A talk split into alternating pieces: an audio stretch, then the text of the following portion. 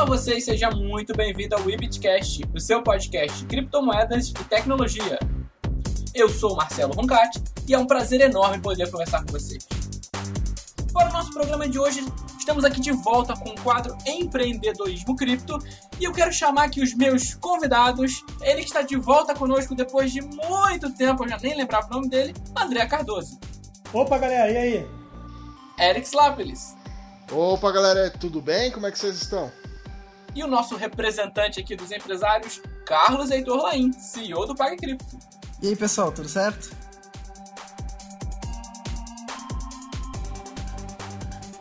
Vamos lá então, pessoal. Eric, você pode explicar para o pessoal como funciona o nosso quadro aqui, o nosso empreendedorismo cripto? Você que da última vez apertou bastante o nosso, nosso convidado aqui.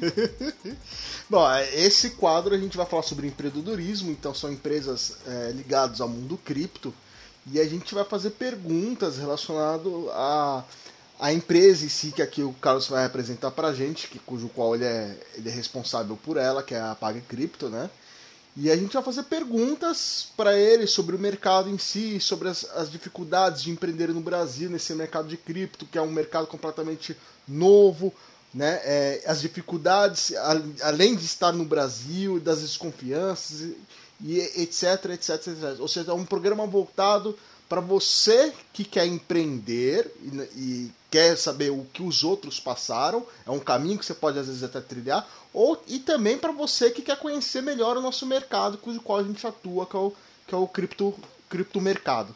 É isso aí. Eu acho que o programa de hoje vai ter uma dinâmica bem legal, porque a gente tem aqui um trader, que é alguém que porventura vai consumir em algum momento exchange, quem sabe, alguns usam P2P também. E a gente tem um outro empreendedor, que é o André, que também vai conseguir dialogar com os desafios que o Carlos enfrenta e tudo mais, vai ser bem legal. Mas antes, aquele momento maravilhoso de Jabá, eu quero falar da webitcoinloja.com.br, estampas com a temática de criptomoeda, diversos tamanhos, diversos modelos, várias cores, tem para todos os gostos. Qual camisa vocês vão recomendar para o pessoal hoje? Tá saindo uma nova agora sexta-feira que é No, no Pain, No Loss, No Gain. Bem interessante, essa aí já até encomendei pra mim já. No pain, no loss, no gain. No. Muito bom. essa é boa. Maneiro, né?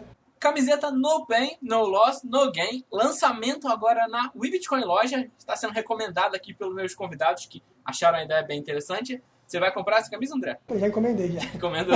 então, beleza.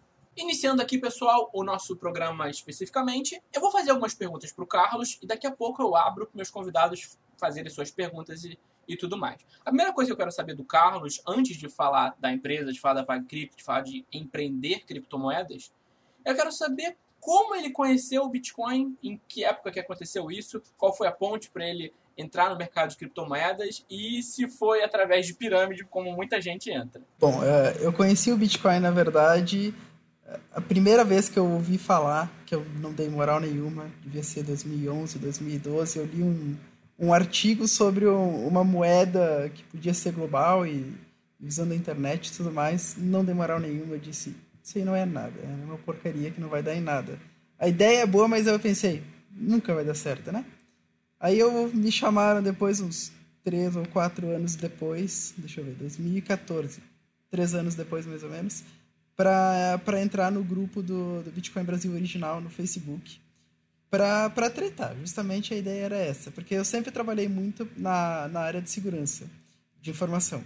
E com isso, uh, quem me colocou lá, uh, a gente falava muito na parte de criptografia. E por isso que ele me adicionou lá. E eu entrava justamente lá sem conhecer como funcionava a moeda e tudo mais, para ver que as pessoas que às vezes se faziam de entendidas não sabiam bulhufas de como funciona a criptografia nem sabia como funcionava a moeda, mas sei que estavam falando besteira. Porque não era assim que funcionava. A matemática dizia que não era assim, né? Com o tempo eu fui aprendendo e fui gostando. Tipo, porra, isso daqui é, é um negócio interessante, um negócio que pode dar bom. Até que eu comecei a reoperar e foi assim que eu conheci. Não, não cheguei a conhecer com golpe, não. Os caras chamaram ele pra tretar, velho. Já começou certo, né? Começou certo. É, não, eu tô aqui, tô aqui imaginando, cara. Eu não sei quem foi que chegou pro Carlos e falou: Carlos, vamos lá, tem um grupo aqui de criptografia. A ideia é você entrar e bate nos moleque. Pode bater. é, pode bater. Começou. É, é, não digo que você entrou com o com o pé esquerdo através de uma pirâmide, mas entrou de uma forma também que não é muito legal, né? Tipo, ent... Não é. foi nem pra conhecer o negócio, né? Eu fui só pra. Não, não, não. O pessoal tá falando besteira, bora dizer que eles estão falando besteira. Agora, só uma curiosidade, Carlos. Quando você ouviu falar a primeira vez, em 2011, que você falou, qual que era a sua idade? Minha idade? Deixa eu ver, 2011. Eu devia ter 17 anos? 17, 18 anos? Milionário aos 17, né? Eu ia comentar sobre esse aspecto. O Carlos, ele é um empreendedor jovem. Dá pra ver, conversando com ele aqui por câmera, né, que ele tem menos de 30 anos. Eu vou fazer perguntas sobre isso também. Mas eu queria saber, assim, Carlos, quando você decidiu, você pensou assim, pô, minha vida tá boa, tô feliz da minha vida, tô gostando do que eu tô fazendo, tô aqui estudando, trabalhando. Hum, vou abrir um exchange de criptomoedas, quero essa dor de cabeça pra minha vida. Foi assim que você decidiu abrir o Pagripto? Na verdade, eh, eu tinha uma empresa antes que, que a gente trabalhava com soluções de, de segurança da informação, com uh, gerenciamento de redes e até hospedagem de servidores na internet. Então, hospedagem de sites. É. E com o tempo acabou que eu estando ali no, nesse, no grupo, né? E outras pessoas também buscaram por uma forma de conseguir pagar para mim Bitcoin ou pagar para mim Dogecoin que queriam pagar para contratar o serviço. Eu não tinha um, um liquidante para isso. Aí eu pesquisei. Aí eu e um, um sócio meu, a gente começou a, a, verificar como é que a gente pode fazer isso daqui. A ideia inicial, então, a gente viu, cara, não tem ninguém que vai fazer isso daqui para nós em reais. O pessoal só faz isso tudo para dólar. Para dólar não me servia naquele momento. Meu fornecedor era no Brasil, tinha que pagar tudo aqui no Brasil. Não adiantava para mim receber dólar. E o valor era pequeno, se eu fosse mandar para algum banco de câmbio eu ia perder muito, sabe? Analisando isso daí tudo, a gente pensou, vamos abrir, vamos criar um gateway de pagamento, na verdade. Desenvolvemos todo o sistema do gateway, a gente começou a fazer os testes ali e a gente teve um outro problema que a gente se deparou, né? Nosso grande problema seria onde é que a gente vai conseguir liquidez para conseguir voltar isso daqui para real? Ok, eu consegui trazer, virar isso daí tudo em criptomoeda, mas como é que eu vou garantir que eu vou ter que eu vou ter liquidez disso daqui. Não adianta eu fazer um, um, um sistema que vai receber criptomoeda para mim, que vai calcular uma cotação, se eu não vou receber isso em real de qualquer forma. Eu vou ter que liquidar depois. Aí que a gente pensou, vamos colocar junto uma exchange, vamos abrir uma exchange, daí a gente vai unir a necessidade de, de liquidez e de preços competitivos da exchange para o usuário que está operando ali compra, enquanto a gente está tá conseguindo receber esses pagamentos em criptomoedas e vender no livro mais barato e ainda assim mantendo o preço, eliminando a volatilidade, digamos assim. Você é o cara da tecnologia desde a escola, acredito, né? Você, você tá desde novo envolvido em tecnologia e agora é empresa de exchange também. Sistema, é segurança que estava falando, né? Isso. É, é, eu trabalho com isso desde os 14 anos, basicamente. Então, a gente já fazia. De, vez em quando era só uma galera que não tinha. Eu tava jogando FIFA com 14 anos. Então, não tinha, meu PC não rodava FIFA, vou fazer o quê, né? E eu vou te dizer que no FIFA só sei jogar no, no teclado, sou muito ruim no console. Aí não sobrava muito, vamos fazer o quê? Vamos programar aqui. Vamos, vamos programar. Um... Vamos fazer um pen test ali, vamos fazer qualquer coisa. O cara não tem o que fazer. A diversão dos caras era programar.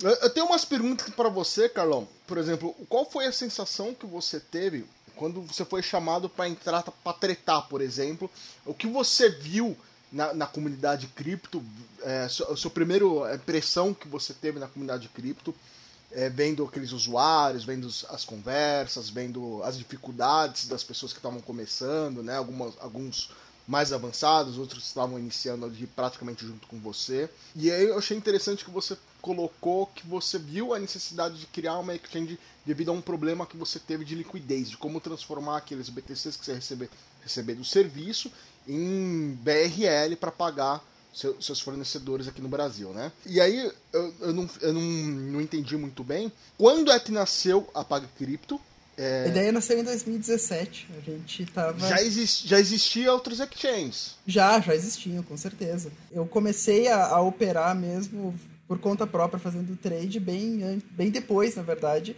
de surgir vários exchanges. Por, por exemplo, a gente já tinha. Foxbit já estava aí, já tinha. Até o Alltime já estava já tava já funcionando quando eu, quando eu comecei a fazer operações por conta que eu deixei de ter o medo, né? Em 2017, a grande líder foi a Negocie Coin, chegou lá em cima, no topo. GBB. Antes, não, antes do GBB, antes de entrar o GBB. Antes de entrar o GBB? Era uma boa empresa. Era uma boa empresa? Era uma boa empresa. Aí é... depois entrou o GBB na história. E, aí eu queria entender, Carlos, é, por que criar uma exchange, sendo que já existia exchange no mercado, você poderia ter recebido, ter vendido esses BTCs em alguma exchange ter recebido e você optou por um outro caminho, acabou optando vou abrir a minha exchange. Você fez um, um caminho tipo completamente diferente que normalmente a maioria das pessoas fazem, né? E o, o que foi o gatilho? Você falou não, não vou usar, vou ter a minha exchange. Tá, tu fez duas perguntas. A primeira é a questão dali do grupo, né? O grupo quando eu entrei uh, era uma comunidade bem pequena, né? Então a gente falava ali muito mais sobre assuntos mais técnicos. Tinha muita gente que sabia muita coisa, é fato, mas ainda assim tinha muita gente que, que, que tinha percepções de como funciona a criptografia por trás do Bitcoin de forma, de forma errada. Normal, isso é normal em qualquer lugar, né? Mas, no geral, as conversas eram muito mais técnicas do que são hoje, se a gente entrar nos grupos, de Facebook, pelo menos, tá? Enquanto no WhatsApp, ou pelo menos o pessoal mais técnico, eu vi que eles migraram para conversas assim, mais em grupos de WhatsApp ou de Telegram. Quanto à questão da, da Exchange, a nossa ideia inicial era sim desenvolver um produto. O nosso produto seria o gateway de pagamento. Só que o gateway por si só eu dependeria de ainda um terceiro liquidante. Por isso que a gente resolveu criar a Exchange. A gente analisou ali o que, a gente precisa para conseguir criar uma exchange, qual seria a dificuldade disso na questão tecnológica para poder realmente colocar rodar, né? Sem pensar na questão jurídica qualquer outra coisa, simplesmente pensando na questão tecnológica. O nosso sistema inicial que a gente fez de gateway, ele já era ele já tinha uma boa parte das funções. Claro, faltaria o quê? Faltaria um livro de ofertas, faltaria um controle de depósito em reais e tudo mais, mas não era muito difícil. Então a gente disse, vamos, vamos por esse lado, vamos tentar. A gente vai tentar ali mesmo, vamos tentar a exchange junto. Era uma oportunidade que a gente tinha, só que na época a gente não tinha contato com, com players para fazer maker e tudo mais, né? E aí, uma das coisas que você, que você pulou é, foi qual foi sua impressão em relação ao grupo, ao criptoeconomia quando você estava entrando, das pessoas, alguma coisa que te assustou, pessoal andando no seu PV te oferecendo pirâmide. Qual foi a impressão como você entrando no mercado, entrando como técnico, né, já que você conhecia muito bem criptografia, qual foi a impressão que você teve naquele momento do mercado? Uma pergunta dentro da sua pergunta para o Carlos é: tinha pirâmide nessa época envolvendo criptomoedas? O pessoal já oferecia esse tipo de coisa? Mas claro que tinha, velho. Mas tá falando de quê? De 2013, não é? Mas, não, não, não, não, não. É, eu entrei em 2014, 2015. Miner World foi 2017, eu acho que ele estava no final de, deze de dezembro de 2016 também. Mas tinha uma, provavelmente algumas das pirâmides. Eu vou dizer que eu não lembro agora, realmente eu não lembro. O que a gente via, pelo menos o que eu notava, é que a maior parte das pessoas envolvidas, que até aquele ponto de fato não operavam no mercado, mas falavam muito nos grupos, eram totalmente amadores. A minha visão inicial é esse mercado ele não é profissional. De fato, ele não era tão profissionalizado quanto ele é hoje. No caso da questão da, das empresas realmente se estruturarem para compliance, de, de realmente ter que se preocupar com, com um cenário muito mais abrangente de, de operações e problemas possíveis do que simplesmente na época era o cara querendo comprar ou vender criptomoedas, né? Eu notei que depois que eu entrei no mercado 2000 e da metade de 2018 para cá que, que realmente veio entrou muito player novo no mercado Entrou com isso muita gente trazendo expertise do mercado financeiro, trazendo um conhecimento muito maior sobre compliance e não só isso, como o governo também passou a, a, a ter uma visão maior para tentar controlar mais como é que funciona esse mercado, até pela, pelo giro financeiro que isso já representa hoje, né? É, então o ponto, Carlos, você a ideia inicial era fazer um gateway de pagamento, como tinha um outro processo que era a própria troca, a própria exchange. Falei, já que a gente sabe fazer, a gente tem essa expertise para fazer, vamos fazer essa ponta também. E, além disso, tem a parte da lucratividade. Pois, teoricamente, se você tiver um volume bom de negociação, uma exchange dá dinheiro. Sim ou não? É, a ideia inicial foi essa, a gente veio, veio por isso. Não era difícil fazer a parte tecnológica, a gente teria que estruturar outros processos internos para isso tudo, né? O make change por si só não dá dinheiro. Não, não dá dinheiro. Mas, Não mas dá sem volume não dá dinheiro. Tem mais de volume. 30. Como é que você fala que não dá dinheiro? Se, se, se desse prejuízo, não teria 30. Não, sem volume não, tem, não dá dinheiro. Tem É, um volume médio. Tu precisa ter um certo né? giro, a não ser que realmente você seja o maker dessa exchange, operando com o volume que tem ali, você ganhando esse split. Mas aí tem um problema que às vezes pode ter o, a questão do, da pessoa estar mal intencionada e usar o capital dos clientes para operar esse maker, né? Então, ou seja, eu vou alavancar o teu capital para fazer um split para mim. É, é, Isso daí não é uma coisa legal, que seria, na verdade seria até crime, né? Se A gente, vai, a, gente, a gente vai entrar nesse detalhe, né? E aí eu queria entender, como empreendedor, né? Que você é, qual foi a dificuldade no começo quando você falou, vou montar a exchange? Então, assim, imagino que você deve ter tido dificuldade para encontrar um sócio, eu já tinha. Imagino que você deve ter, deve ter tido alguma dificuldade para reunir um capital para iniciar a atividade, depois para ir lá na prefeitura regular isso. E aí, uma das coisas que você deve ter pensado, uma deve ter passado na sua cabeça, já tem exchange, que em 2017 já tinha exchanges, né? O que, que eu vou fazer de diferente, o que, que eu vou fazer de diferencial para ganhar mercado e sobressair sobre esse mercado? Que tipo de inovação é, você queria trazer? O, o- a- a- acho que a pergunta mais correta é: quem é a PagCrypto hoje? Quem era lá atrás? E quem vai ser a, a PagCrypto amanhã? Vamos então, deixa eu ver se eu vou conseguir responder tudo isso daí sem me perder. Qualquer coisa tu, tu vai me lembrar. Tá, vamos lá. O co- Quem, é, quem era a PagCrypto no começo? Qual era o No começo, É. a nossa motivação era tentar trazer ah, uma agilidade no suporte e uma taxa mais competitiva. Na época, as, as taxas eram muito altas. Logo que a gente começou a operação, surgiram várias outras exchanges que vieram concorrendo com a gente direto nesse quesito taxa. Então a gente acabou tendo que focar muito, muito mesmo na parte do suporte. Então a, agilidade máxima possível. Só que isso não fez a gente crescer ali. Eu vou dizer que a gente de a gente lançou dia 1 de fevereiro de 2018. Até outubro de 2018, mais ou menos, a gente não fazia nada. Era simplesmente uma exchange que a gente estava trabalhando ali, mas não, não rendia nada. Estava tirando do bolso para manter a operação, né? Até a, até a custódia não era alta o suficiente para poder tentar fazer alguma coisa. Não, não chega mais a ser alta. No passado era até 2015, 2016. As uma custódia alta. Hoje em dia também, mesmo as maiores não conseguem ter tanta custódia quanto elas tinham no passado. Então, a partir de outubro, a gente começou a, a conseguir, na verdade, tentar abordar de outras formas o mercado. A gente viu que não adiantava ter taxas competitivas, não adiantava ter uh, um suporte ágil, digamos assim, se a gente não tinha liquidez que o pessoal esperava ou que a gente não era tão conhecido quanto os outros esperavam, porque a gente simplesmente não queimava dinheiro em marketing, né? Então a, a, gente teve esse problema e a gente foi atrás de makers, mais makers, a maior quantidade possível de makers, sem que a gente mesmo tivesse que entrar na operação para ter que alavancar um capital muito grande que não, não daria para fazer naquele momento sem ser um risco operacional. Então, não, a gente não ia fazer isso daí. Conseguimos contatos, com esses contatos, uh, alguns clientes começaram a fazer maker só, e a só, gente. Só, foi... só um segundo, Carlos. Explica para o pessoal que está ouvindo a gente em casa quem é maker, o que, o que são os makers. Porque eu sei, porque a gente é do mercado, mas às vezes a pessoa que está ouvindo a gente não é tão familiarizada e não sabe esse termo, entendeu? Então, o que é o maker? Então, você tinha um problema de liquidez no mercado e, e aí você foi atrás de makers. O que são makers? O que, que eles iam te proporcionar? O que, que ia trazer para você, para sua exchange? O maker é o cara que simplesmente traz bitcoins e traz reais para dentro do mercado, uh, posicionando isso em ordens estratégicas de acordo com suas necessidades, lógico, porque tá todo mundo aí para tentar fazer dinheiro. E essa liquidez que eles acabam trazendo, eles conseguem uh, alavancar as operações no, no, conjunto geral. Hoje é muito difícil pensar num maker, por exemplo, numa pessoa que vai trazer liquidez para uma exchange, que não vai estar tá em relação com várias outras exchanges, porque não adianta tu comprar e tu ficar segurando a volatilidade na tua mão, ou tu vender e ficar segurando a volatilidade na tua mão.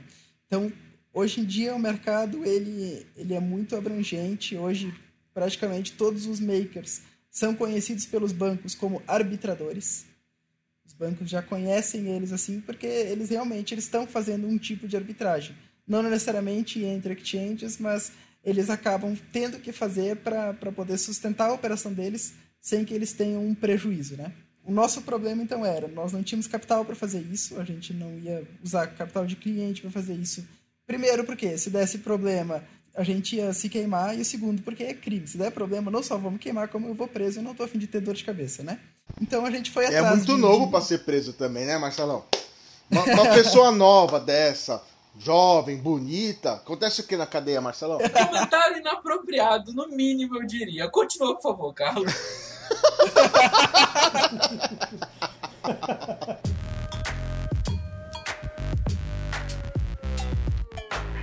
Continuando então, ah, conseguindo mais contatos, a gente acabou abrindo as portas para um outro nicho de mercado que a gente podia atuar. Foi aí que a gente começou a fazer OTC. Ah, na OTC a gente começou a fazer basicamente uma operação direta, peer-to-peer, só que entre um operador da empresa e entre uma outra ponta, uma outra pessoa diretamente. Nesse caso, o spread seria nosso, diferente de quando a gente não é maker da exchange, que a gente literalmente vive só de taxa, que é o que se espera que uma exchange faça.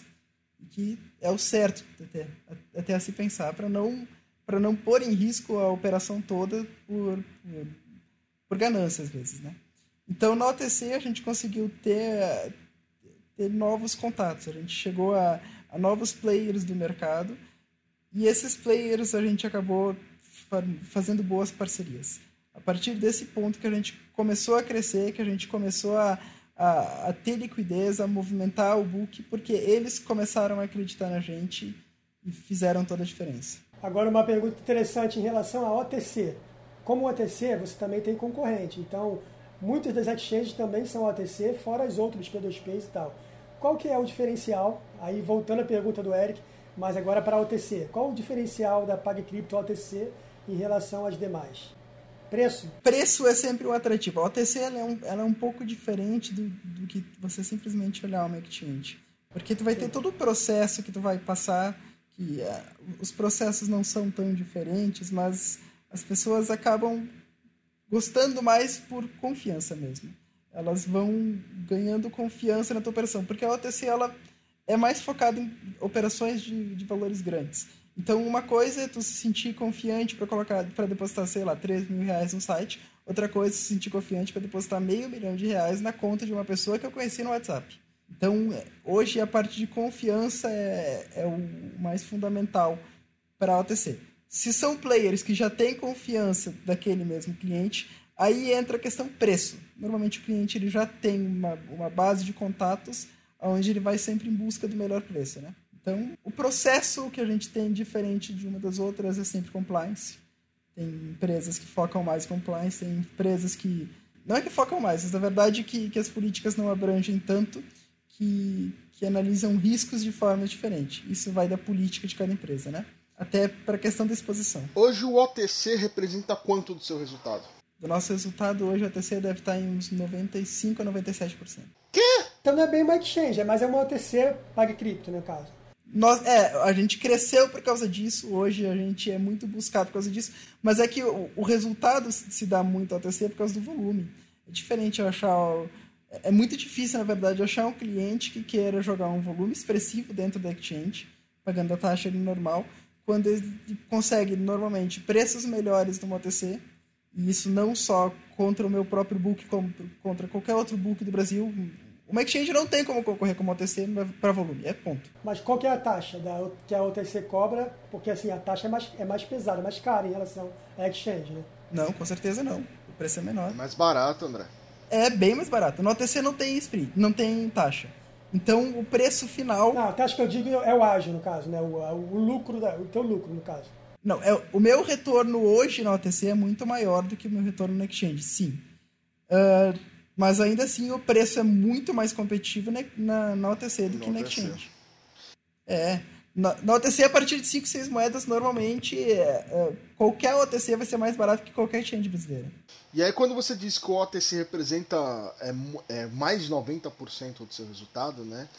é, eu queria entender duas coisas. Você não falou o futuro, depois eu vou te perguntar. Eu acho que o futuro da, da PagCrypto a gente pode deixar mais perto do final, que aí a gente fecha com, com o gran finale, né? Com aquilo que você vai trazer de inovação. E aí a minha pergunta acaba ficando mais ou menos assim: já o mercado hoje cripto, ele é saturado?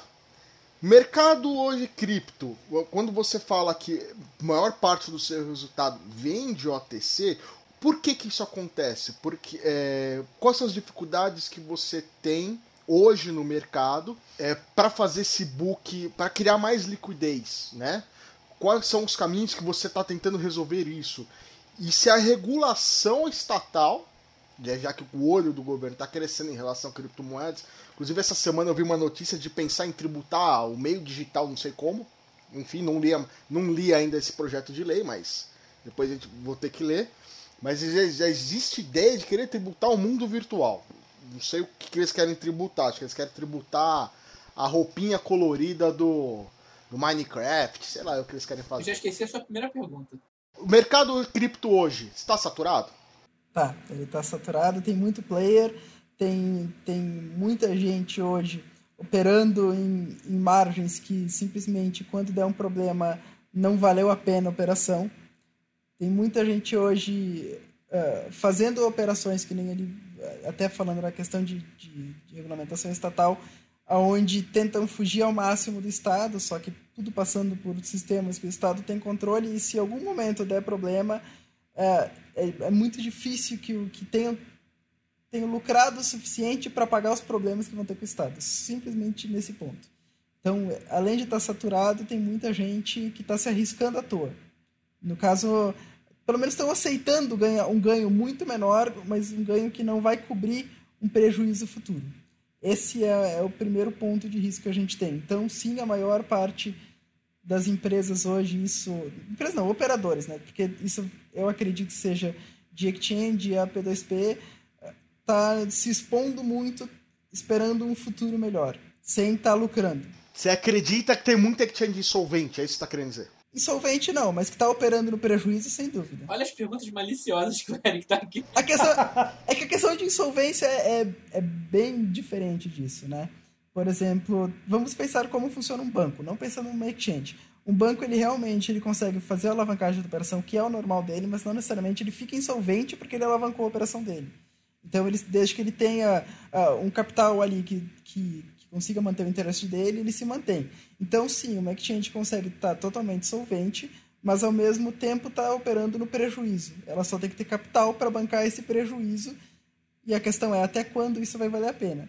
Aí, se, se em algum momento ela não tiver mais capital para cobrir, aí que entra o risco da insolvência.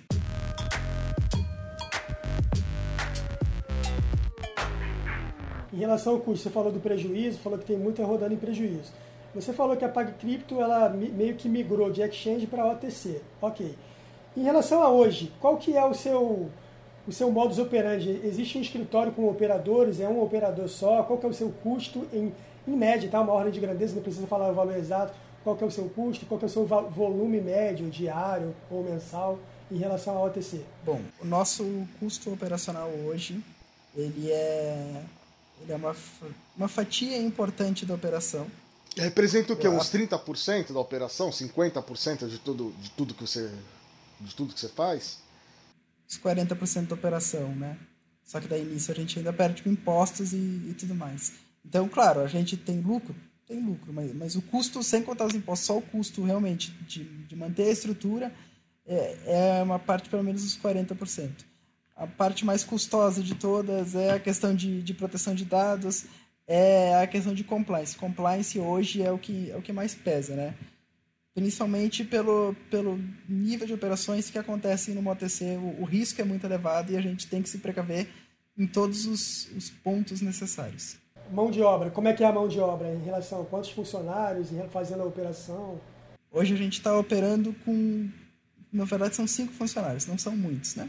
cinco funcionários hoje, eles conseguem, a gente consegue manter toda a operação, desde desenvolvimento, claro, fora a parte terceirizada, por exemplo, o escritório de, de compliance é terceirizado, a, a contabilidade é toda terceirizada. Então, se tu for pensar quem está trabalhando ali para a gente, que está praticamente todos os dias trabalham pelo menos um pouquinho, sim, tem um, uma mão de obra bem maior, né? Hoje, como a gente tem isso fora, então internamente a gente só tem cinco funcionários. Para o ouvinte saber aqui, o Carlos está sendo bastante requisitado de querem fazer muitas perguntas, mas deixa eu fazer uma aqui que eu estou pensando desde o começo do programa. Você me disse, Carlos, que abriu a Pague Cripto em mais ou menos em fevereiro de 2018, certo? Isso. A data escolhida teve alguma influência? Você falou, por exemplo, que demorou um pouco para a empresa engrenar e para começar a ir realmente. É, a gente está falando do início do inverno cripto, então o Bitcoin teve um rally enorme no final de 2017 e o início de 2018 marcou um começo de uma regressão que só veio acabar agora em 2019. A data que você iniciou a sua empresa, você acha que ela atrapalhou de alguma forma ou não teve nenhuma influência? Cara, eu acho que teve um, uma série de pontos que acabaram atrapalhando o nosso início da operação. A gente não era bem conhecido no mercado, então a gente não, não tinha não tinha muito apoio, isso que fez a gente não engrenar, mas isso aconteceu porque a, a, demanda diminuiu muito com o início dessa queda. O pessoal teve que mudar as operações, quem já estava no mercado teve começou a ter a, a mudança na forma operacional nesse ponto, porque eles viram que, que não era mais tão simples, né? E também nesse, nesse mesmo período entrou muito player novo no mercado, principalmente com exchanges. Então a gente acabou saindo de em questão ali de 3 a 4 meses que a gente lançou de 5 ou 6 exchanges que a gente tinha no Brasil para mais de 20 em questão de 3 meses. Isso acabou saturando muito para a gente que não tinha market share nenhum, né? Então a gente já estava disputando o pessoal com as grandes e aí entra mais 10 concorrentes ali para dificultar mais o trabalho logo no início. Para brigar pelo mesmo mercado, né? Exatamente. É o mesmo bolo, só com mais boca para comer. E com a, com a, entrada, por exemplo, de agora, a gente teve a entrada recente de uma. que está começando a engatinhar, né? De uma, de uma grande estrangeira, né? No, no mercado BR, começou a aceitar reais, né? Vocês já sabem de quem eu estou falando, né? E a princípio, alguma coisa na Rússia ela já tirou taxa, por exemplo, de comissão, que é um dos empecilhos que as pessoas estavam é, reclamando aqui, né? Essa, essa vinda dessa grande pro Brasil você acredita que vai mexer nesse mercado com o passar do tempo? Ou vai acontecer como a UOB que veio, a UOB veio e depois foi embora e, tipo, o mercado em si não mudou porcaria nenhuma? É, a primeira que chegou aqui no Brasil grande foi a UOB. Ela veio com... Falando muito, digamos assim, a mídia acreditava muito e eles também acreditavam muito. Lógico que a Binance viu que a forma como eles operaram. Eles achavam que era igual como opera o resto do, do mundo, mas o Brasil é um pouco diferente no, no, no modelo de operar do que, do que simplesmente ter vários traders. Aqui não é muito trader, o que a gente tem é muito mais uh, pagamentos. Mais hold? Não, pagamento. Pagamento? É, pagamento é o que mais tem movimento no Brasil hoje. Então, esse acabou sendo o grande ponto. A Ruby veio, ela viu que não deu certo, tentou manter a, um escritório em São Paulo para fazer o TCI e ali eles estavam vendo que não, mesmo assim eles não tinham como concorrer. Já tinha muito player aqui, muito player que tinha, digamos, condições bem competitivas junto a bancos, a, a compliance e às vezes até lobby com o governo. Então é, não era complicado entrar no mercado sem ter um apoio do próprio mercado, né? Hoje é, é muito complicado sem ter o apoio do mercado, tu não, tu não vai conseguir entrar. Não no cliente final, mas justamente os outros players. Todo mundo depende de si hoje na, na, no Brasil e os caras não quiseram fazer isso. Então, sim, tem gente chegando agora, por exemplo, a Binance adicionando depósito em, em, reais. Na verdade, não é eles fazendo isso. É uma processadora, né? Intermediário, né? É. Isso, eles estão usando intermediário. Acredito que é um teste, mas mesmo assim, no modelo que está aí não vai ser um grande problema. Como o Brasil não tem muitos traders, pelo menos a quantidade de traders é menor do que holders, do que quem usa como pagamento. Então, eles não vão ir atrás de um, de um preço tão elevado quanto a Binance. Pelo menos essa processadora tem cobrado um spread bem acima do que o, o spread médio, tanto das exchanges quanto dos peer-to-peers. Mesmo que a gente procure por peer-to-peers que realmente sejam caros, não os, os, que fazem preço realista, mas tem gente que faz um preço caro e esses caras fazendo preço caro ainda são mais baratos que essa processadora da Binance. Então eu não vejo isso impactando. Isso hoje, porque na Rússia, essa a mesma que processa esses pagamentos tirou a comissão dela, zerou. E aí a minha pergunta é: se isso acontecesse no Brasil, seria um mais um concorrente de peso que poderia atrapalhar o negócio de vocês ou não? Eles teriam que reestruturar o modelo de negócio deles para poder ser. Uh, hoje não é a taxa deles que, que apresenta a maior parte do spread ser pesado, como o próprio spread deles de compra e venda. Então, eles já têm um spread elevado e eles têm uma taxa em cima disso. Mesmo sem essa taxa, eles já são caros, bem caros, para a realidade que a gente tem aqui. Então, o cara que vai fazer uma operação, ele vai pesquisar, digamos, num, em algum site de, de análise, que vai pegar vários exchanges ali para ver, o cara vai ver que ele consegue comprar a mesma quantia mais barato em outras 30 exchanges. Não tem por que ele pegar lá só porque é, é, é global, nesse caso, né? Eu cheguei a fazer simulação com, a, com essa da Binance, por exemplo. Eram, eram três formas de fazer diferente. Uma do cartão de crédito, uma de outra forma, outra no, sei lá, Netel, alguma coisa assim as três formas davam mais caro aqui no Brasil. Sim, sem dúvida. Então, realmente, em relação a preço, é, ainda não estão competitivos. E o que o, o Carlos falou em relação ao modelo de negócio, concordo plenamente. O modelo deles ainda é exchange. E aqui no Brasil, esse negócio é mais voltado para a OTC, para compra direta e pagamento mesmo. É que o que acontece? O Brasil não define o seu próprio preço. Diferente de tu pegar uma operação em dólar, uma operação em euro, que tem uma definição através das exchanges, o Brasil não define o seu próprio preço o Brasil ele é tomador de preço, né? Ele não, não faz o preço. Então, aí que chega o grande problema. Não adianta entrar um player tentando jogar o preço mais para cima para ver se isso se torna atrativo, porque é, não adianta, ele não é realista, tu não vai ter gente pagando um preço acima do mercado. Hoje, a maior parte da liquidez do Brasil, ela vem das OTCs. Isso, eu acredito que pelo menos 95% do volume nacional diário seja todo de OTC isso se não mais. Esse volume todo ele tá vindo nessas grandes operações que depois às vezes são quebrados e acabam caindo para as exchanges. Então nesse ponto, quando chega já é competitivo, é bem competitivo o preço. Como a mesa ela já entra com preço bem competitivo, o spread dela é bem baixo, porque o ganho normalmente das mesas é na grande quantidade de moedas vendidas ou compradas quando ela vai tentar chegar e vai dissipar isso daí em players que vão que vão jogar para dentro de exchange para tentar para tentar uma arbitragem ou simplesmente porque são peer-to-peers fazem uma operação e vão liquidar ali porque precisam trazer liquidez de alguma ponta, eles sabem que eles não podem colocar um preço muito alto dentro da exchange porque dentro da exchange também está rodando as mesas, né? Hoje a maior parte dos makers das próprias exchanges são mesas às vezes a própria mesa da exchange que está fazendo maker. Então, essa é a grande São questão. São bots também, né? Oi? São bots também. normalmente, é, bot, né? é, normalmente o, o, todo mundo que, que faz uma grande operação tem um bot para fazer esse tipo de. Pra, pelo menos para manter a sua precificação. Se tu vai fazer uma operação dessas, isso, como maker dentro de uma exchange, aproveitar essa liquidez, já que tu quer fazer giro na, na OTC, tu consegue fazer esse giro também dentro da exchange, tu vai colocar um preço mais baixo, tu vai colocar um bot. Esse bot vai acompanhar normalmente direto a cotação internacional. Essa é a grande questão. Nós temos uma cotação hoje que ela não é definida pelo que acontece aqui dentro. Ela é definida pelo custo de câmbio para trazer essas moedas de fora.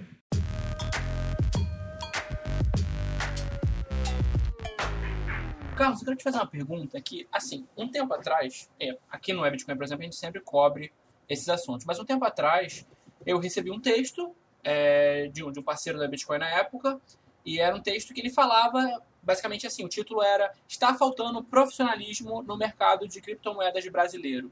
A gente teve os casos bem complicados da Atlas recentemente, da, do grupo Bitcoin Banco também recentemente, e o mais recente foi da TriXBit. Eu quero saber se esses são casos isolados ou se para você está faltando profissionalismo no mercado brasileiro cripto. Se a gente vai comparar com o mercado financeiro tradicional, o nosso mercado ele ainda é muito amador.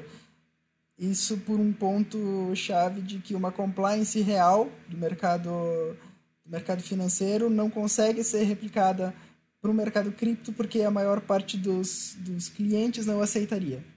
Então a gente já tem esse ponto chave fundamental. Um grande player, uh, por exemplo, um banco, não vai querer entrar com uma operação onde ele vai ficar muito exposto em risco. Acredito que até esse seja um dos principais motivos pelo, por exemplo, a XDEX, que é da XP e que é do Itaú, fazem só recebem e, e só saem uh, reais. Porque assim eles conseguem controlar todo o giro financeiro e evitar problemas. Então, hoje, isso é um ponto que, que não dá segurança jurídica para quem opera. Então, sim, falta profissionalismo por esse ponto. A gente não tem algo que, que a gente consiga usar para justificar e proteger a operação por inteiro. Então, ou a operação ela é sempre diminuída, ou simplesmente o pessoal opera em risco, né? Então, um grande player que tem dinheiro mesmo, ou que sabe como funciona, não, não vai se arriscar, a não ser que ele tenha algum segundo interesse. É difícil. Eu vou fazer minha última pergunta aqui do nosso programa de hoje. Eu quero saber quais são, o Eric vai perguntar sobre a PyCrypto, mas eu quero saber do mercado cripto em geral, quais são suas expectativas, primeiro, para o ano de 2020 no mercado cripto global, no mercado cripto brasileiro, e para os anos vindouros também, mas aí de forma mais, mais genérica, porque não tem muito como especificar daqui a, a 10 anos como vai estar. O mercado desde o ano passado ele já vem ele já vem crescendo bastante, muito pelo ponto de que, é, como o Eric falou antes, tem o Estado em si, ele está olhando, eles já estão dando um, um jeito de tentar controlar as operações pelo valor monetário e isso permite que outros grandes players institucionais entrem no mercado, isso em todo mundo. Aqui no Brasil, acho que eu não respondi antes a pergunta do Eric, eu acredito que a, que a normativa que está aí, né, ela é positiva. Ela acaba ajudando a pessoa que está realmente operando certinho a mostrar, cara, eu não estou lavando dinheiro, eu estou realmente vendendo criptomoeda, eu estou comprando criptomoeda, estou falando tudo para vocês. Então, a maior parte do mercado hoje ela não tem algo a esconder nesse ponto. Está tentando simplesmente é, fomentar o mercado para justamente para ver se as criptomoedas crescem aqui dentro do Brasil, né? E eu acho que isso vai ser tendência para esse ano. A gente viu a, logo agora na virada do ano teve a, a União Europeia fazendo mudanças na, no controle de compliance e políticas monetárias que entram também para quem opera criptomoedas lá. A gente tem a maior parte dos estados americanos hoje extremamente rígidos na questão de compliance, e isso dá uma segurança para o grande investidor. E o Brasil também não está fora disso. A gente teve a normativa que entrou recém, a gente tem vários assuntos sendo debatidos no Congresso, a gente tem uh, o governo de, de, formas não diretamente ligadas, mas indiretas, uh, focando em definir o que são pontos que podiam, às vezes, deixar passar para a questão de lavagem de dinheiro e tudo mais. Isso vai dar segurança para o grande investidor. Esse grande investidor tem capacidade para trazer muito volume para o mercado. Eu acredito que tendo uma segurança jurídica para o cara entrar no mercado e ver que ele não vai ser roubado, simplesmente isso já, já vai fazer o, andar muito. Não sei se 2020 vai ser o ponto onde a gente vai começar a engrenar de vez, espero que sim, até por causa do halving. Combina, pelo menos, já que a gente vai ter, de fato, um aumento da, da demanda pelo halving, pelo menos na parte psicológica de mercado, isso já vai trazer um aumento de demanda. Mas eu acho que o, o mercado como um todo, e querendo ou não, a gente acaba dependendo do Estado para isso, já que a gente movimenta muito em cima de moedas fiduciárias, né? Isso vai ser, vai ser bom para um aumento de volume, para quem sabe um aumento de preço no futuro.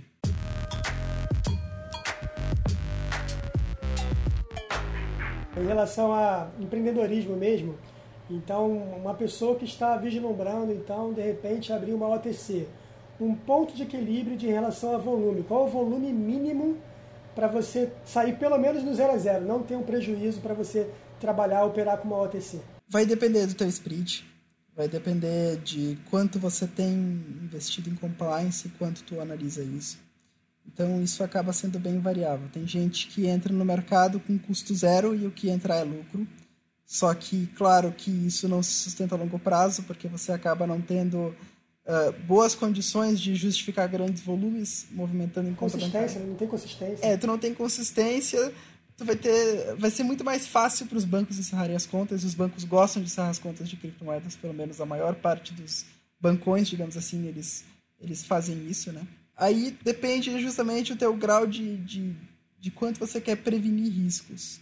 Então, o teu custo de compliance é fundamental nesse ponto. Mas, cara, depende, vai depender muito. Às vezes, o cara que está operando meio Bitcoin por dia consegue se manter no final do mês, de boa. Assim como, dependendo da tua operação, tu precisa operar 100 Bitcoins por dia para conseguir se manter. Em média, tu precisa de um pouco menos do que Exchange. Exchange exige mais pessoal trabalhando para um menor retorno e um menor volume, né? Então tu precisa ter um volume maior no exchange para conseguir para ficar no zero a zero, né? Uma OTC é, é mais fácil, consegue trabalhar com menos e, e, maximizando isso. Só que, claro, tu tem a exposição maior ao risco pelo volume financeiro normalmente ser maior.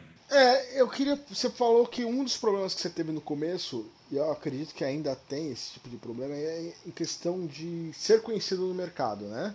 Você tem um compliance bom, você tem um atendimento bom, você tem uma taxa boa, né? Mas as pessoas não conhecem o seu produto, não conhecem a Pag Cripto, vamos colocar assim. Hoje muitas pessoas já conhecem, mas lá atrás você teve problema em relação ao nome, né? Que as pessoas não conheciam. E não só isso, demonstra também que as pessoas, como você falou, a maior parte seu, da sua receita está em OTC, o que mostra também que o usuário normal, vamos dizer assim, ainda não está tendo, ou não está, não está tendo muito acesso à sua exchange. Né? O que você pretende fazer em relação a isso? Qual seria a resposta para isso? Mais marketing, mais publicidade? A PagCrypto pense fazer uma campanha promocional, uma campanha é, para se, se autodivulgar?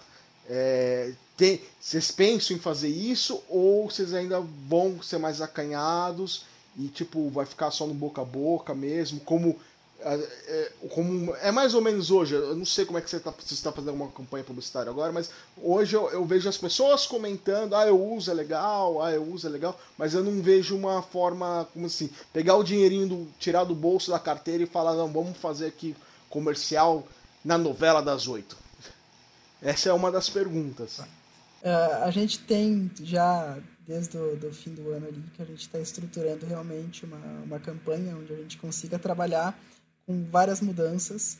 Nisso a gente está fazendo investimentos que ainda não saíram, mas que vão sair, de atualizações da plataforma e do site, justamente para a questão de experiência do usuário, para a questão de, de navegação mobile, então, primeiro a gente tem que conseguir. Não adianta eu trazer um monte de gente para o site se a gente não vai conseguir converter o usuário para ser um cliente, porque ele, a experiência dele não é boa devido a, ao sistema, às vezes, não, não, não se adaptar à tua forma de navegação.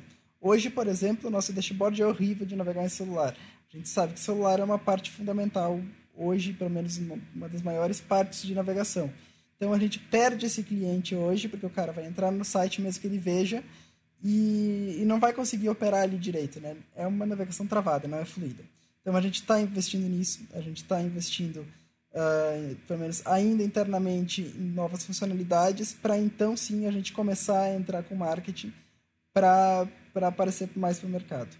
Hoje a gente apareceu muito mais para a OTC, porque o mercado de atacado do Brasil ele é muito menor que o de varejo.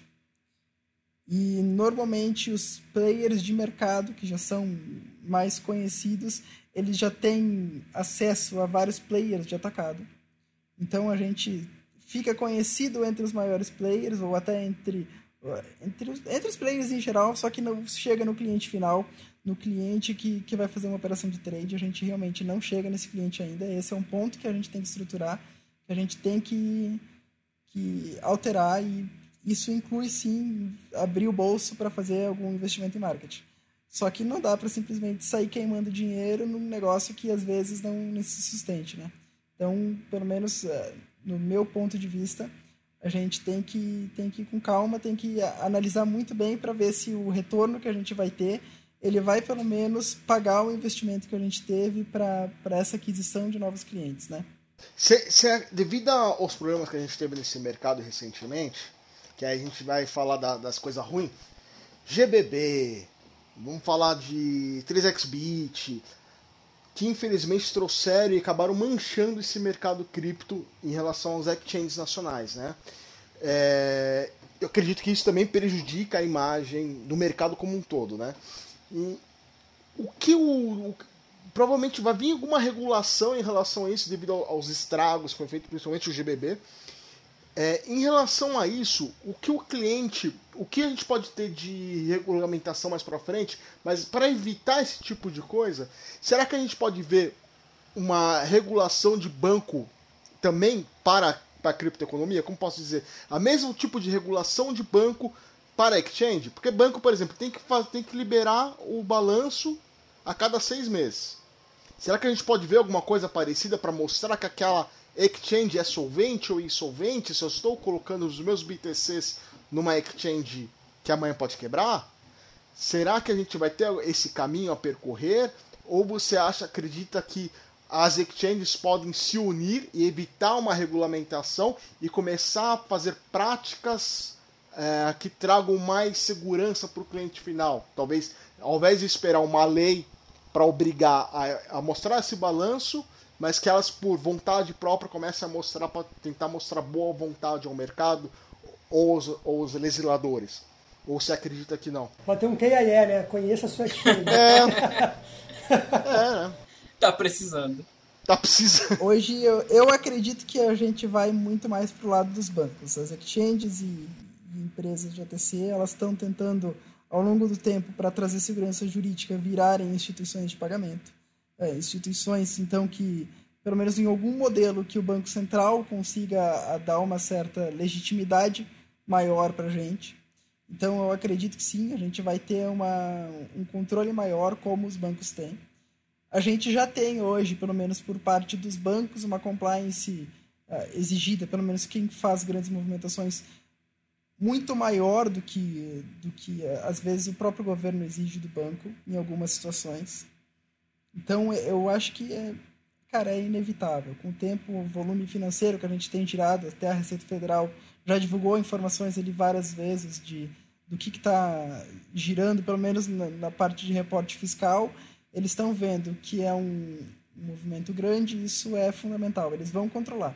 O balancete, ou até mesmo o balanço, acaba sendo um problema ainda hoje para cripto. A maior parte dos contadores não sabem, não sabem montar um bom balancete para cripto, porque eles vão montar um valor em reais. Esse valor em reais vai ter que se alterar todo dia. Como é que vai funcionar para a questão de custódia de cripto e tudo mais? Então, eles têm que dar um jeito nisso, vão ter que pensar eu acho bem difícil que, que, que as exchanges se unam para pensar num, num único num modelo melhor, num modelo que. Numa alta regulação, mais... né? Vamos dizer assim. Isso. Hoje, querendo ou não, a maior parte do mercado é cada um por si. Embora esteja todo mundo trabalhando eh, direitinho, pelo menos a grande maioria, ao meu ver, tá? Uh, ainda tem esse, esse problema de que tá todo mundo disputando o mesmo player, o pessoal tá realmente se vê como um concorrente não, não quer abrir mão para se ajudar. Então é, é muito mais fácil, ao meu ver, que o, que o Estado entre para tentar, para tentar obrigar a gente a ter um tipo de um tipo de transparência que vai é um tipo de padrão que querendo ou não vai trazer muito mais custos para a gente é lógico que eles não vão entrar com, com qualquer burocracia hoje a gente já já viu no mercado grandes mudanças pouco tempo para cá que as próprias exchanges, várias delas pelo menos, é, é, mais comum em OTC, mas algumas exchanges também estão aplicando no, no livro uh, comprovações de, de renda, às vezes extratos financeiros e tudo mais, porque é uma operação que movimenta dinheiro, os caras estão atrás, os bancos exigem da gente, então todo mundo está indo por esse lado, né? Querendo ou não, algumas OTCs elas já solicitam, uh, na verdade a maior parte já solicita para fazer o cadastro do outro cliente toda essa documentação bancária. Então, por exemplo, se eu sou cadastrado na, na OTC XYZ, eles já exigem de mim toda a, a minha informação de balanço e tudo mais, coisa que, ok, isso não vem a público, mas que para eles, eles conseguem analisar e eles verificam que tá, esses caras aqui, eles têm hoje solvência para a operação deles, eles estão tendo lucro, eles não estão usando o capital de, de, de cliente para girar. Claro, é como eu disse, hoje a maior parte dos advogados, dos advogados não, desculpa, dos contadores, eles que estão nesse mercado, não, não eles estão aprendendo com o tempo, assim como a gente está aprendendo com o tempo formas de lidar com isso, né? Mas ainda assim, há, há maneiras de burlar isso, é um problemão. É aquilo que o Marcelo falou, né? É profissionalismo, né? É profissionalismo, que o mercado está se profissionalizando, né? Sem dúvida, ele está se profissionalizando, ele vai exigir isso até se ele quer atingir volumes maiores. Pelo menos o player que quiser atingir volumes maiores vai ter que alcançar isso. O grande player não vai entrar com, com capital pesado para dentro de um mercado que ele não tem segurança. Provavelmente a gente teria condições de oferecer demandas para sei lá, o cara que entrar com uma centena de milhões aí do nada E o cara não vai entrar porque ele não vai arriscar esse dinheiro todo com uma empresa que, que ele não tem segurança disso, a não ser uh, meia dúzia de referências, né? E aí minha última pergunta é para onde vai Pague Cripto? A gente vai ver aí o que, que a gente tem de inovação para os pro, próximos anos ou para os próximos anos. Vamos ver altcoins, vamos ver taxa zero para saque, taxa zero para negociação por de aniversário da, da PagCrypto. O que, que, que, que você pode contar para a gente? A gente vai ter altcoins? A gente vai ter. Qual vai ser a grande novidade da PagCrypto para os próximos anos? Ó, se listar IOTA, eu já digo que eu viro cliente. algumas, algumas altcoins nós já temos, tá? A gente já tem hoje listado Dogecoin, Bitcoin Cash, Litecoin e Dash. Vai ter mais? Vai ter mais. A gente está trabalhando agora em, em, aplicar Ethereum e os tokens da rede, assim como Nano. Quem sabe IOTA no futuro? Não sei. Tem que, a gente tem que analisar qual é a viabilidade de, de implantar, né? Eu volto da Chainlink, Chainlink. Link é legal também. a gente tá que nem eu já disse antes, fazendo alterações na, nas plataformas para poder ter uma, uma navegação muito mais simplificada, mais fácil. A gente vai, uh, provavelmente ainda esse mês, já lançar automação total para depósitos retirados em reais, assim como isso já acontece com cripto, né? Então vai ser muito mais ágil para tanto depósitos quanto retiradas. A gente pretende em breve ainda uh, adicionar parceiros para liquidação direto, um cartão de crédito pré-pago, isso é uma coisa que tem crescido no mercado e a gente também está tá atrás de parceiros para isso. E onde vocês querem. Onde, onde a Pacripto quer chegar? Primeira do top. Visão. Qual a visão? Quer, quer ser a primeira igual ao GBB? A primeira do mundo? igual ao GBB não, né? Igual ao GBB não. Igual ao GBB não, de qualquer jeito é. não. Qual é a meta de vocês em termos de mercado, de market share? Onde vocês querem chegar? No mercado neste ano e nos próximos Ele quer anos. que o Carlos vá lá e bote o dedo e fale, vou passar o mercado Bitcoin. É isso que o Eric quer. Não, a gente, a gente espera, né? É difícil, é bem difícil, mas lógico que a gente espera. A gente trabalha muito para conseguir chegar lá. Não necessariamente passar, porque eu acredito que se a, se a nossa operação cresce, de todo o Brasil também cresce, tá todo mundo meio que ligado. Claro que tem quem foge da, da média, né? Isso é, são, são quem mais chama atenção para o mercado. Então a gente quer estar tá entre as três ou quatro principais do Brasil. Entre as gente... top 5 ali, ó. Já é um alvo, é, ó. É. A gente tem condições hoje de, de fazer isso através da. Se, simplesmente se jogar o OTC ali para dentro, a gente faria isso daí, só que isso é manipular mercado, não é uma coisa legal, não é uma coisa realista para o usuário de varejo. Tem gente que faz, hein? Cara, é que já. É, tu tá nos grupos que, que o pessoal já falou várias vezes. Tô a gente seria top 1 do Brasil quase todos os dias, simplesmente com, com o que acontece no TC. Daí o cara vai entrar no nosso book e vai ver que aquilo não reflete. Não dá, eu não vou fazer isso daí porque eu vou manipular simplesmente a informação para pessoa que, que às vezes não sabe muito ou que, que tá querendo fazer uma compra de uma fração pequena e o preço não é realista. Mas quer chegar no top 5. Não, pô, não é um volume tão alto, é um volume baixo hoje que a gente tem pro top 5. O top 5 médio do Brasil varia de 70 a 100 moedas por dia. Uhum. Mas pera lá, Eric, você falou top 5 em exchange, mas se a PagCrypto já é top 1 em OTC, já está excelente. É, não, é. Vai, é porque, é que nem eu disse, o, o, mercado de OTC hoje movimenta muito mais dinheiro e ele é muito maior do que, do que exchange. As maiores operações do Brasil são de OTC, não são de players conhecidos. Então, tipo, não adianta a gente ficar pensando, sei lá, em Foxbit, Mercado Bitcoin, Bitcoin Trade, que são uh, empresas muito grandes só que ainda assim elas não são as bem perto das maiores operações que a gente tem no Brasil, que são algumas mesas uh, bem próximas da, da, das, das, do exterior, né? Então é acaba que é complicado. A gente consegue então com esse volume, mas teria que ter uma forma disso ser sustentável. Exatamente. Não adianta eu simplesmente sair queimando dinheiro lá, porque uma hora isso vai dar problema. E a gente não vai fazer isso daí arriscar tudo por para queimar dinheiro não faz nem sentido. Onde né? você vai estar no final do ano? Ele tá perturbando tanto o carro, daqui a pouco o carro fala tá na praia. você vai estar entre os top 10? Top 10, acho que sim. Espero que até o final do ano, sim. Vamos torcer para que isso aconteça mesmo. Esses dias teve alguns players maiores que tentaram operar ali dentro. Isso não é comum para uma exchange, mas a gente chegou a, a, a entrar no top 10 durante três dias com a exchange. Muito bom pra gente. A gente bateu os recordes da exchange mas ainda assim isso não, não é constante, né? Isso acaba sendo um problema. A gente tem liquidez, a gente, querendo ou não, tem preço na exchange, mas não tem o fluxo taker para justificar que, que um, um, grande maker, por exemplo, que alguns que fazem maker para a própria Kraken, às vezes, eles operam no Brasil para mercado Bitcoin, por exemplo. Não, não justifica para eles vir uh, operar comigo, onde, sei lá, o cara vai entrar, vai executar 0,1 Bitcoin e eles vão ter que fazer uma compra mínima com o fornecedor deles de um Bitcoin e vão ficar com 0,9 em volatilidade, um risco de prejuízo enorme, né?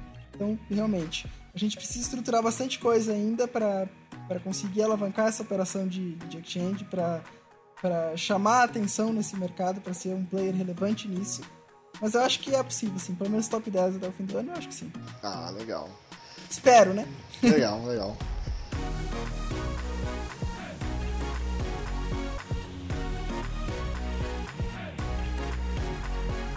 Muito bem, pessoal, estamos aqui finalizando mais um Ibitcast, mais um empreendedorismo cripto, dessa vez com Carlos Heitor Lain, CEO do PagCrypto. Vocês puderam ver que o cara é praticamente uma enciclopédia do mundo cripto. Infelizmente, a gente só tem um pouco de tempo, então a gente não consegue perguntar tudo que a gente queria. O Eck estava aqui cheio de munição para fazer perguntas. Carlos, eu agradeço demais a sua presença aqui. Foi um prazer conversar com você. E se as pessoas quiserem tirar mais dúvidas e ouvir mais sobre você, sobre o PagCrypto, deixa aí, por favor, suas redes sociais pro pessoal te conhecer e saber mais sobre você e a sua empresa. Bom, é, o prazer foi meu de estar aqui. Vocês sabem que, que precisando eu estou sempre à disposição.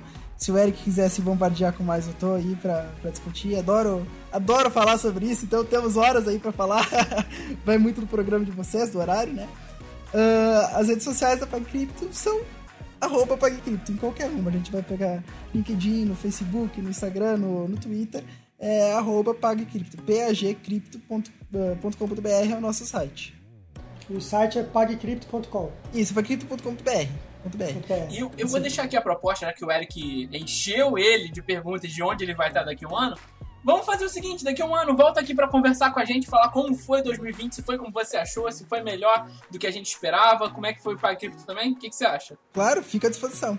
Então, beleza. Então, agora, por favor, meus caros, também meus convidados, Eric Lápis, André Cardoso, suas considerações finais. Queria agradecer ao André, ao Carlão do Pag Cripto, o Marcelo pro... e você que, cara ouvinte, que ficou a gente até o final, né? Como sempre, guerreiro, ficou aguentando a gente. Ah, mas hoje não teve que aguentar, é. não. Hoje foi bom demais. Hoje foi bom demais. Muito obrigado aí a todos. Se gostou do programa, deixa lá um recadinho pra gente no Twitter do Bitcoin, lá no Twitter, no Instagram.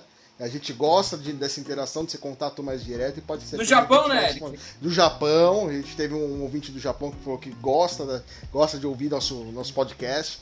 E aí pode comentar lá que a gente responde, pode sugerir tema, pode xingar a gente. Só não vale xingar a mãe, porque a mãe é santa, né? Do resto. e eu queria agradecer. Muito obrigado a vocês e até mais. Beleza, pessoal. Obrigado aí, Carlos. Obrigado, Eric. Obrigado, Marcelo. Obrigado pela companhia. Obrigado também ao ouvinte aí. E, gente, show de bola, Carlos. Parabéns aí pelo, pelo conteúdo, pela aula que, a gente, que deu pra gente aí. Copiando aí a pergunta do Eric, você vai estar onde ano que vem? um abraço, cara. Valeu. Obrigadão, gente. Para todo mundo que ficou com a gente até o final, muito obrigado, pessoal, pelo seu tempo, pela sua atenção. Feedback sempre ajuda, deixar suas críticas, suas sugestões, sugestões de tema também ajudam demais. Então, a todo mundo, a todo nosso público que está sempre com a gente todas as semanas. Muito obrigado e até a próxima semana aqui no Webcast.